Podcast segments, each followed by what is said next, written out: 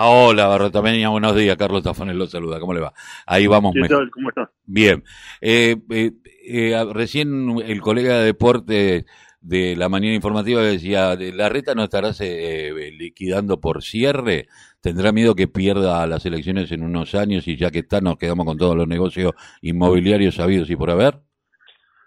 a ver, esa es la práctica del gobierno de la ciudad desde que asumieron en 2007 con Macri la prioridad de ellos ha sido la enajenación de las tierras públicas, han vendido eh, cerca de 500 hectáreas en la ciudad de tierras públicas, eh, y bueno, van perfeccionando esa tarea, ¿no? En algunos casos, como ahora con Costa Saliero, donde vence una concesión de 30 años, donde tenemos la posibilidad de recuperar todo ese espacio de la costa del río para poder construir un gran parque público y lo quieren vender, lo cual es peor que concesionar porque no lo vamos a poder recuperar nunca. Y después, bueno, con diferentes instrumentos que están armando ahora, como convenios urbanísticos y demás, para seguir haciendo esos negocios. Ahora, eh, lo que tengo entendido es que en el caso de Costa Salguero, porque también está el Parque Centenario, porque también está Parque Saavedra, eh, en el caso de, de, Costa Salguero, lo que quieren es eh, ampliar un poco más la concesión eh, mientras están o van haciendo los eh, prolijando los papeles que están bastante flojos. Sí, ellos hicieron, a ver, en el 2019, en diciembre, aprobaron la posibilidad de vender esas tierras. Ahí se hicieron trampa, porque para poder aprobar eso necesitaban 40 votos, que es lo que marca la ley para el tema de, las tierras públicas, eh, y ellos lo que hicieron fue definirlo con el escribano de la ciudad como un terreno de dominio eh, privado.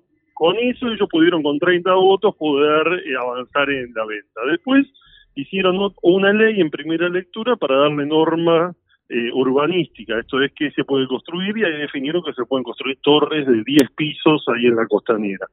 Eso fue la audiencia pública, la pusieron en el verano intentando que la gente no participe, de todas maneras participaron más de 7.000 personas, se inscribieron, participaron más de 3.000, todas el 95% en contra, y ahora la legislatura tiene que votar la segunda lectura de esa ley, con lo cual ya podrían eh, avanzar con el proyecto.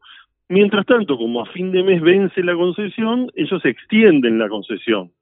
En mi caso yo presenté un proyecto para que a fin de mes se demuela todo lo que está ahí construido, que lo que está que sirva de materiales sea para cooperativas, para sectores sociales de la ciudad de Buenos Aires para que podamos tener. Lo que ellos quieren evitar es que tengamos la mirada libre de ver que es efectivamente es un espacio abierto, un espacio verde, un espacio de todos, porque ellos tratan de instalar el discurso de que ese es un lugar privado y que ellos están recuperando una parte para que sea verde y el resto lo van a hacer torres. Y la verdad que eso es mentira porque es un terreno público que a partir de fin de mes podría estar totalmente vacío. Eh, como siempre, eh, aparte así, si hay un lugar eh, los últimos años eh, que se apropió el PRO eh, para sus eventos, para todo lo que tuvo que ver, fue Costa Salguero. Eh, sí, ellos tienen una relación hasta familiar ahí, porque la diputada Polledo, el marido es, uno de los socios de la empresa Telemetrics, que está concesionada. Ahí festejaban o sufrían las derrotas o los éxitos electorales y tienen una relación muy cercana.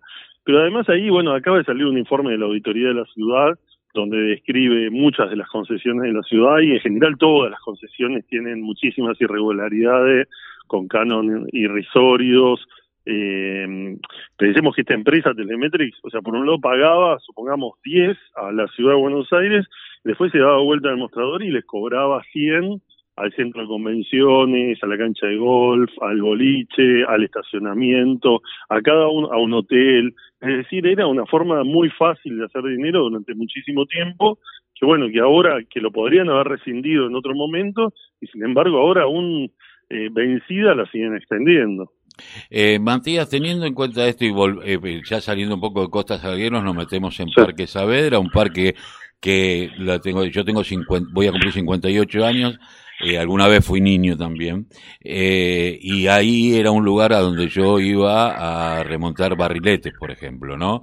Ese lugar que siempre fue muy lindo, un espacio público espectacular, se le, conceden una cantidad de, eh, de hectáreas a un club como es el, el Belgrano Rugby, que es uno de los históricos, Y, y, pero un club de rugby, porque no todos los clubes de rugby, esto hay que decirlo, porque eh, en, el, yo hoy vivo en Quilmes y el, los clubes de rugby de Quilmes hoy están haciendo, eh, los chicos tienen que llevar alimentos no perecederos para los comedores, eh, del mismo barrio donde está el club, o sea, tienen una razón social distinta. No es el caso del Belgrano Rugby, donde la membresía sale 800 lucas y 240 y pico de lucas para las mujeres, eh, y que jamás han abierto sus puertas a nada que tenga que ver con la comunidad. Sí, agradece en, el Parque Sarmiento. El Parque Sarmiento es, es, un, un, parque muy, muy grande que, que está ahí sobre eh, la General Paz, en la entrada de la ciudad, y que la verdad que viene desde hace muchos años en un estado de abandono. Se hacían fiestas electrónicas, se, se destruyó la infraestructura que existía, y ha habido diversos intentos de avanzar en privatizaciones. Eh, y ahora, bueno, nos enteramos de este acuerdo donde se le ceden cuatro hectáreas ese parque que tiene cerca de 60 hectáreas a eh, estas canchas de rugby que el gobierno eh, firmó el convenio y el, y el club promociona. El club tiene ahí en Belgrano, de hecho parte del club ya lo convirtieron en un negocio inmobiliario. Yo temo ahí que están intentando de las dos canchas que tienen ahí en la calle Rey del Pino vender alguna, entonces están justificándolo sobre la base de este convenio y además tienen en Pilar otro, un club muy muy grande, pensemos que bueno, es un club como señalás de los sectores eh, que tienen más, más dinero. A mí, a ver, contra el club no tengo nada. Efectivamente, a ver, puede haber diversos clubes para diferentes sectores sociales eh, y, y desarrollar su actividad. Lo que no tiene justificación es que, que no se sepa cuál es la contraprestación y que se establezca una privatización de esto en vez de pensar ese lugar como un lugar donde se pueda disfrutar del verde y del deporte para todos eh, que las escuelas lo puedan aprovechar y demás. La verdad que es una mirada donde se dispone del espacio público como, como si fuese propiedad de un funcionario que decide a quién se lo da sin que quede claro eh, los motivos y donde después, bueno, el club va a hacer una inversión y después va a demandar un derecho adquirido y más allá que ahora lo plantean como algo de cinco años, la verdad que por la dimensión de lo que quieren hacer, porque además de las canchas quieren poner vestuarios, después eso se convierte en gimnasios, en diferentes emprendimientos, va a ser muy difícil después sacarlos. En realidad el curro es, eh, bueno, vendemos las canchas que tenemos en, ahí en, Belgrano, eh, eh, hacemos un pingo negocio inmobiliario, total el Estado nos da durante muchos años, después lo prorrogará y yo me quedo con la excusa de que vamos a hacer dos canchitas de fútbol y vamos a hacer que algunos que escuelas del lugar puedan porque me parece que ese es el discurso, cuando nunca en su vida eh, hay que entender que también en el rugby sucede, eh, es diferente un club de rugby en el conurbano bonaerense que los chicos pagan tres mil pesos, dos mil pesos para poder jugar a un lugar a donde la cuota social te o la membresía te cuesta 800 lucas. Es una locura. Eh, eh, a ver, ellos no lo han dicho, yo lo supongo porque ellos ya han hecho sobre la calle del Rey del Pino la venta de una parte del terreno del club. Ellos tienen casi una manzana en la zona más cara de la ciudad y, ya han hecho en un momento una venta para construir un edificio. Con lo cual digo, tal vez es, estaban abriendo la puerta para algo así, porque uno en general el gobierno de la ciudad tiende a, pensar estas cosas y en general uno no se equivoca, ¿no? Pues siempre está la mirada en esa, en cómo construir más metros cuadrados, que a ver, por un lado uno puede decir bienvenido sea que se construya, pues son trabajos de la construcción y demás. El problema es que esa construcción está siempre en términos especulativos, construyen edificios como Puerto Madero, donde el 28% están ocupados y el resto están libres. Ahora quieren hacer lo mismo con departamentos de 7.000, 8.000 dólares el metro cuadrado en Costa Salguero, que son departamentos que van a la especulación inmobiliaria. Es decir, hay gente que los pone como reserva de valor para que se valoricen dólares mientras que el 40% de los porteños tienen problemas para llegar a fin de mes, para alquilar, para tener una, ahí se duplicó las personas en villas, se duplican las, las personas en la calle, el gobierno en vez de pensar cómo usa el suelo público para resolver esos problemas, lo pone a disposición de la especulación inmobiliaria que aleja cada vez más a los sectores medios de la posibilidad de acceder a una vivienda. Eh, Matías, eh, pues, yo lo, eh, me, eh, dentro de la información que está dando vuelta, eh, a la comuna que le correspondería lo que es el Parque Saavedra, que tendría que... Sarmiento, Sarmiento, el Parque Sarmiento. es la Comuna 12. Sí. la Comuna 12 había intentado decir, bueno, eh, poder lograr tener eh, un ámbito mayor y poder eh, accionar sobre ello, pero no le dan los fondos. No, hay un criterio de descentralizar el manejo. A las comunas existen desde la constitución de la ciudad, desde el año 96, y la verdad que tardó muchísimo en reglamentarse esa ley, en sancionarse la ley, en reglamentarse, en elegirse los comuneros, eh, y tienen bastante pocas funciones y no tienen un, presupuesto adecuado. Eh, se decidió transferir el mantenimiento de los espacios verdes a las comunas, pero no les transfirieron dinero. Y además está concesionado en términos, en términos de eh, a un privado el tema del mantenimiento, tanto del arbolado como el corte de pasto y demás. Con lo cual la comuna no, tiene muchas posibilidades, aunque le den la función de poder mejorar ese espacio público. Y en este caso, lo que nos dicen nuestros comuneros es que, bueno, que, este fue un acuerdo que se hizo durante espaldas del Consejo Comunal sin tener representación.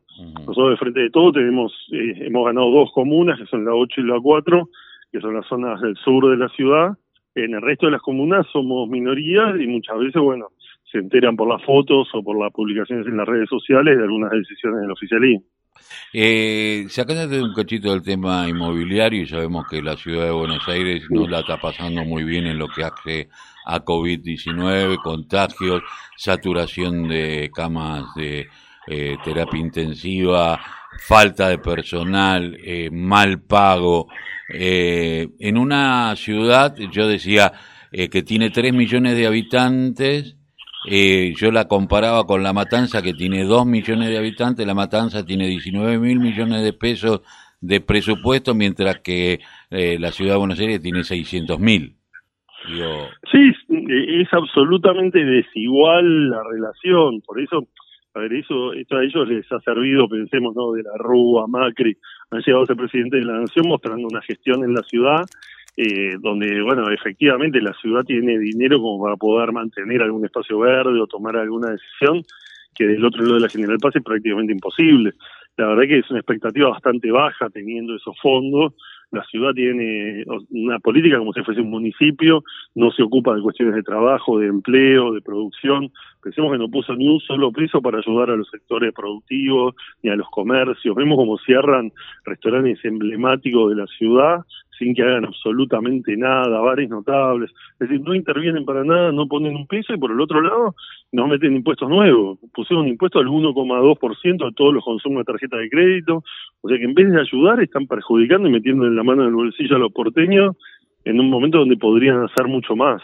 Nosotros creemos que la ciudad ahora tiene que acompañar eh, el esfuerzo que hizo la Nación el año pasado con el IFE, con el ATP, y, y poner plata. Tiene no sé, 2.500 millones de presupuesto en pauta, por ejemplo. Bueno, eh, tiene eh, miles de millones en arreglar veredas que en general están, están en buen estado, las rompen y las vuelven a cambiar. Y así uno puede identificar un montón de gastos superfluos, no sé, el Ministerio de Cultura gasta 9 millones de pesos en catering. Es decir, hay dinero como para poderlo y ayudar a los que le están pasando mal. Eh, con respecto al tema inmobiliario, ¿qué es lo que se viene? Y con respecto al tema sanitario, ¿qué es lo que están planteando desde la oposición? En lo inmobiliario hay un, tema central que existe de Costa Salguero que decíamos recién, que vamos, estamos haciendo una iniciativa popular, estamos juntando firmas, 40.000 firmas para una iniciativa popular en la ciudad para que se tenga que tratar la derogación y si no tratar de ir a un plebiscito, mientras que además se está accionando en la justicia. Por otra parte, ellos avanzan con la venta de terrenos públicos con los convenios urbanísticos, que lo que hacen es venden una tierra pública, después hacen un convenio, le cambian la norma, es decir, en un lugar, no sé, atrás de la cancha de polo, venden una manzana donde se podían construir ocho pisos, dicen que se pueden construir cuarenta, y a cambio ese privado va a hacer una placita. Es decir, son transferencias de decenas de millones de dólares a privados, muchos de ellos además vinculados en términos de financiamiento de campaña y demás. Es decir, el negocio inmobiliario hemos logrado este año frenarles mucho porque han perdido los 40 votos, pero ellos avanzan, es la principal agenda que tienen en la ciudad. Y con respecto al COVID, bueno, estamos, están todos hablando que Uruguay hoy es el país a nivel mundial que tiene más casos por cantidad de habitantes. Bueno, la ciudad de Buenos Aires tiene más casos por cantidad de habitantes que Uruguay.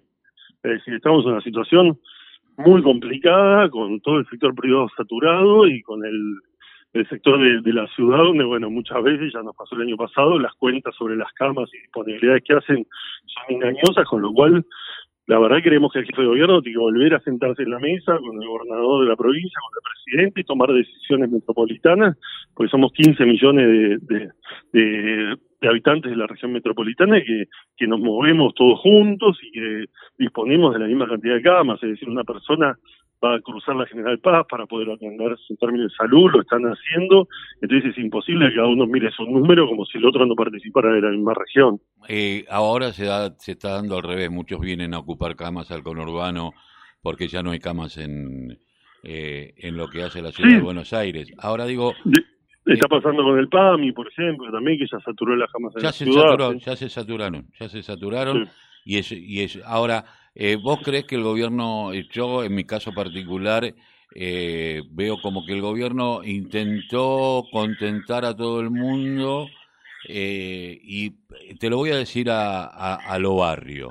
Digo, cuatro viejas chotas salieron con un a, a patallar esto y el otro y, te fueron condicionando algunas situaciones. Es cierto que lo económico está siendo está muy mal, eh, es cierto que eh, no es lo mismo que Europa, acá tenemos un 50% de pobres, eh, que nos dejó el neoliberalismo, y digo, no habrá que estas restricciones que se vienen anunciando, no tendremos que estar mucho más fuertes, pero a la vez de mucho más fuerte, porque cuando le dejamos a la sociedad, evidentemente al ciudadano común, que al cual no le voy a echar toda la culpa, por supuesto, pero hay una falta de conciencia social sobre el otro. Ya hablando de distanciamiento social, cuando tendríamos que hablar de distanciamiento sanitario, porque el distanciamiento social es otra cosa.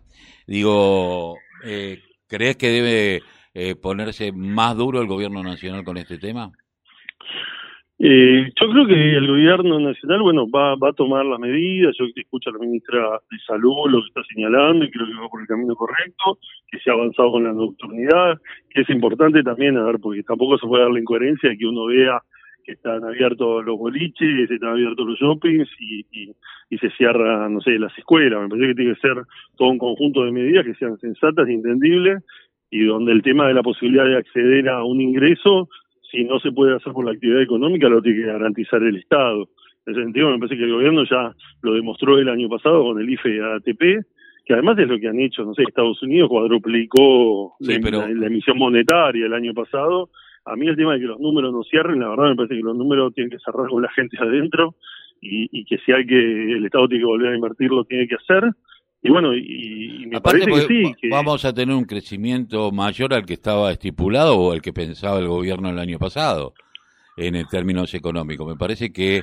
Sí, lo que pasa es que es un crecimiento que tiene que ver mucho bueno con el rebote del parate del año pasado, que además venimos de cuatro años muy difíciles, entonces sabemos que, que los sectores del trabajo, los trabajadores informales y demás, le están pasando mal, y en ese sentido sabemos que cada restricción que se pone, una restricción el transporte, es una persona que no puede ir a hacer una changa, un trabajo, y, esa persona tiene que llevar alimento a la noche a su casa, con lo cual si uno le restringe la actividad, por el otro lado del Estado le tiene que poner plata en el bolsillo. Es decir, me parece que eso es, algo básico. Eh, y por otro lado, bueno, el control sobre los precios, la inflación, que me parece que en eso la, la secretaria bueno de Comercio Interior, Pablo Español, está, está haciendo lo que tiene que hacer, que es eh, tener un control del Estado sobre el mercado para, para evitar esas, esas remarcaciones abusivas que nos tienen acostumbrados algunos sectores concentrados. Matías Barrio de Avenia, muchísimas gracias por haber pasado por la mañana informativa aquí de la Radio de la Unión Nacional de Club del Barrio. Bueno, muchísimas gracias a ustedes. Un abrazo.